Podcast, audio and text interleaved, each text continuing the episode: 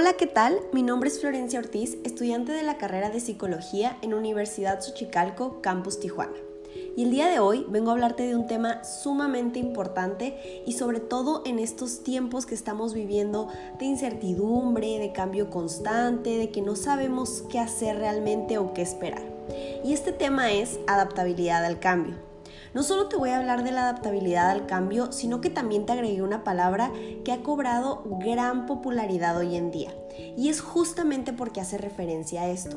Si no la conoces, es la palabra resiliencia. Entonces, quédate para saber un poquito más de este tema. Para comenzar a hablar del cambio, tenemos que entrar en el contexto de que vivimos en un mundo dinámico marcado por las leyes de la naturaleza como tal. Entonces, dentro de las leyes de la naturaleza, nada permanece estable indefinidamente y todo va a estar sujeto al cambio, aunque a veces los seres humanos olvidamos esto. En el caso especial de los seres vivos, estos cambios pueden alterar el equilibrio que mantenían con su entorno y hacer peligrar su existencia, por lo que necesitan adaptarse a ellos para poder seguir viviendo. Y qué fuertes son estas palabras de decir para poder seguir viviendo. Y ahorita nos vemos enfrentando a una pandemia llena de cambios, de nuevas reglas, de qué hacemos, todavía no sabemos bien qué va a pasar con el trabajo, la escuela, la economía. Entonces, ¿de qué nos habla aquí y cuánto poder tiene esto? Si no nos adaptamos a este cambio, no vamos a poder seguir viviendo. Y podemos llegar a ver un ejemplo tan claro en esto que es el no poder seguir unas medidas de seguridad, de higiene. ¿Y qué pasa? Se elevan los contagios, hay más muertes. Entonces vemos esta realidad donde si yo no sigo y puedo adaptarme a este cambio, definitivamente va a haber una alteración en mi existencia y es cuando entra esta parte del peligro. Entonces de aquí viene esta importancia del ser humano de poder adaptarse al cambio. Y en esta parte tenemos la adaptación y la gestión del cambio se va a presentar en dos ámbitos. Entonces tenemos el ámbito personal.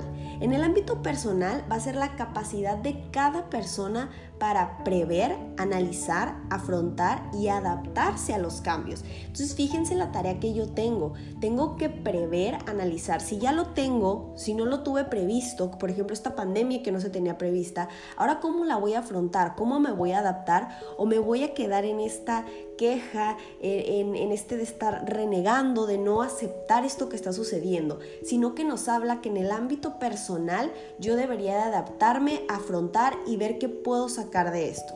Y en el ámbito organizacional nos dice que todas las empresas deberían contar con un plan de gestión del cambio, con el fin de adaptarse mejor a las transformaciones, a los retos de su sector, sus clientes y sus entornos de trabajo.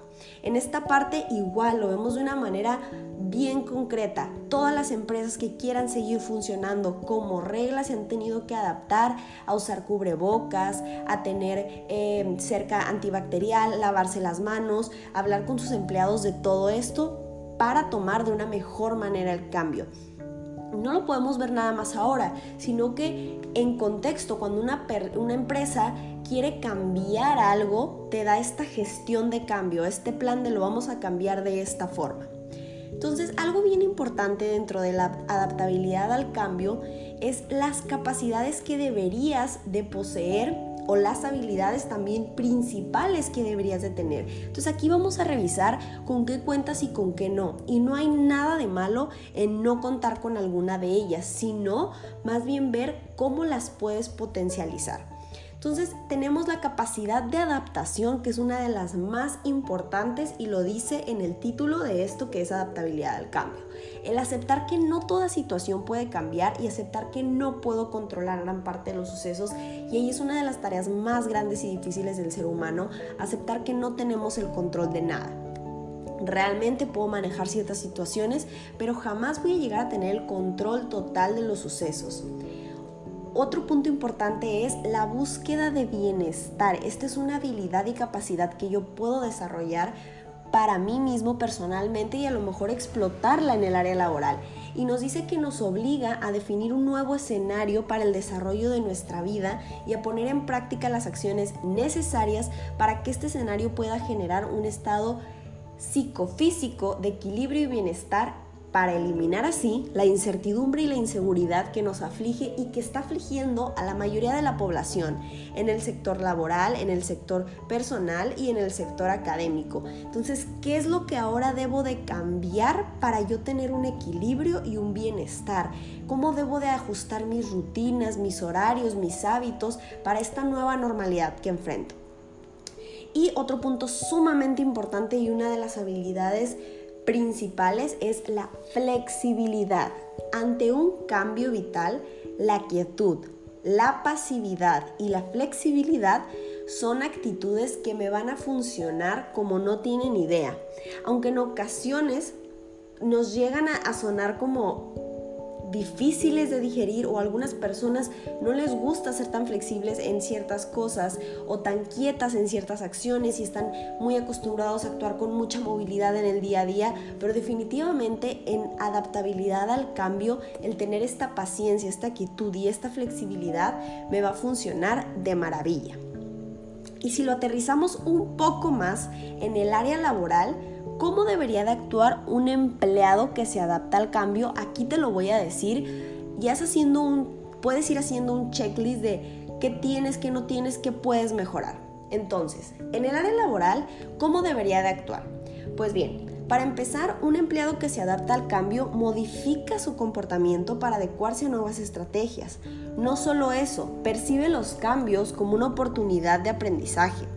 Sabe afrontar situaciones y sobre todo puede modificar sus conductas y opiniones con el fin de conseguir un objetivo en común. Entonces aquí deja de pensar nada más en la necesidad que tiene y busca este objetivo en común. También vemos que tiene resistencia al estrés, a las presiones y a los conflictos. Sobre todo anticipa los posibles cambios y problemas que suceden. Te voy a dar unos puntos súper importantes rápidamente de cómo te puedes adaptar al cambio. ¿Cómo adaptarte al cambio? Primero hay que reconocer el cambio, reconocer tus propios temores y tus emociones. Después, háblalo, comunícate y administrate. En esta parte, háblalo, cuenta tus temores, acércate a alguien, habla de cómo te hace sentir este cambio para que sea más real para ti lo que estás viviendo. Adáptate y trata de hacerlo con una actitud positiva. Practica las actitudes positivas y hay que salir de lo negativo. Y por último, participa y renuévate, que es en la adaptabilidad al cambio una de las palabras claves, el renovarte y el buscar salir de esta zona de confort, de esta zona de queja y lograr adaptarme. Lo que me lleva a hablarte de esta palabra tan popular, y ahorita vas a entender por qué, que es la resiliencia. La resiliencia básicamente es la capacidad de sobreponerse a momentos críticos y adaptarse luego de experimentar alguna situación inusual e inesperada. La resiliencia va a implicar reestructurar todos nuestros recursos psicológicos. Las personas resilientes no solo son capaces de sobreponerse a las adversidades, sino que las utilizan para crecer y desarrollar su potencial. Entonces imagínate, ¿por qué ha cobrado tanta popularidad hoy en día? porque realmente con esta pandemia que estamos viviendo, lo mejor es personas resilientes, que claro que nos vamos a sentir mal, que claro que es válido sentirse frustrados, enojados, desesperados, pero ¿qué vas a sacar de esa frustración, de ese enojo? Y eso es lo que hace una persona resiliente. No me voy a quedar aquí, sino que voy a sacar algo de esto. Y hay una frase muy importante de Charles Darwin que básicamente nos habla de la resiliencia y la adaptabilidad al cambio. Y dice, no es la especie más fuerte la que sobrevive, ni la más inteligente, es la más adaptable al cambio. Y justo por eso es que cobra esta gran popularidad hoy en día y que todos están usando esta frase porque es algo que realmente es muy necesario para muchas personas porque se nos olvida que el cambio va a ser un desequilibrio y si no sé salir de ese cambio y sigo en este desequilibrio y sigo con este malestar, se puede agravar. Entonces debo buscar las herramientas necesarias y ahorita te voy a dar estas herramientas.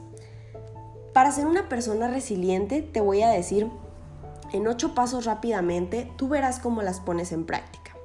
Pero nos habla de que número uno, una persona resiliente no va a ver las circunstancias nunca perfectas, pero sí va a buscar que su actitud se acerque un poco más a la perfección. Entonces las circunstancias nunca van a ser perfectas e imperfectas, pero sí voy a tratar de que mi actitud sea la mejor todo el tiempo. Puedo fallar y puedo tener una actitud negativa, pero no me voy a quedar en ella. Número dos, para ser resiliente, piensa en útil. No sirve de nada buscar en el pasado. No lo puedes cambiar, no puedes hacer nada, ni puedes cambiar situaciones como lo son muchas que llegan a nosotros y que quiero controlar. Y que es lo que les mencionaba, no podemos controlar todo. Número tres, buscar soluciones. Tú mismo vas a hacer el cambio, el cambio en ti, el cambio en tu actitud y el cambio en cómo te vas a transformar en todo lo demás. Entonces hay que buscar soluciones y alternativas que te ayuden a estar de una manera mejor y estable. Número cuatro, aceptar. No es resignación, es dejar marchar aspectos. Entonces yo puedo estar en, no, no puedo estar resignado, me siento muy mal, no me gusta usar cubrebocas, no me gusta lavarme las manos constantemente si yo estoy en esta parte de queja todo el tiempo, me va a ocasionar gran malestar y me va a costar más trabajo adaptarme a este nuevo cambio. Entonces nos habla de esto. Es dejar marchar esta parte y decir, a esto me enfrento ahora. 5. Asume tu responsabilidad, asume tu actitud, tu actitud que tomaste desde el inicio, cómo lo tomaste, cómo te has estado comportando, qué autoevaluación tienes que hacer para conocerte más. Asume tu responsabilidad. Número 6. Es temporal, y no es para toda la vida. Es temporal, lo tenemos que ver de esta manera. No sabemos si va a ser para toda la vida, pero hay que vivirlo como manera temporal y adaptarme a esto. Número 7. No siempre se recoge lo que se siembra. Este es uno de los puntos más importantes de la resiliencia. No esperar que siempre todo lo que voy a dar se me va a regresar porque vivo en una constante espera.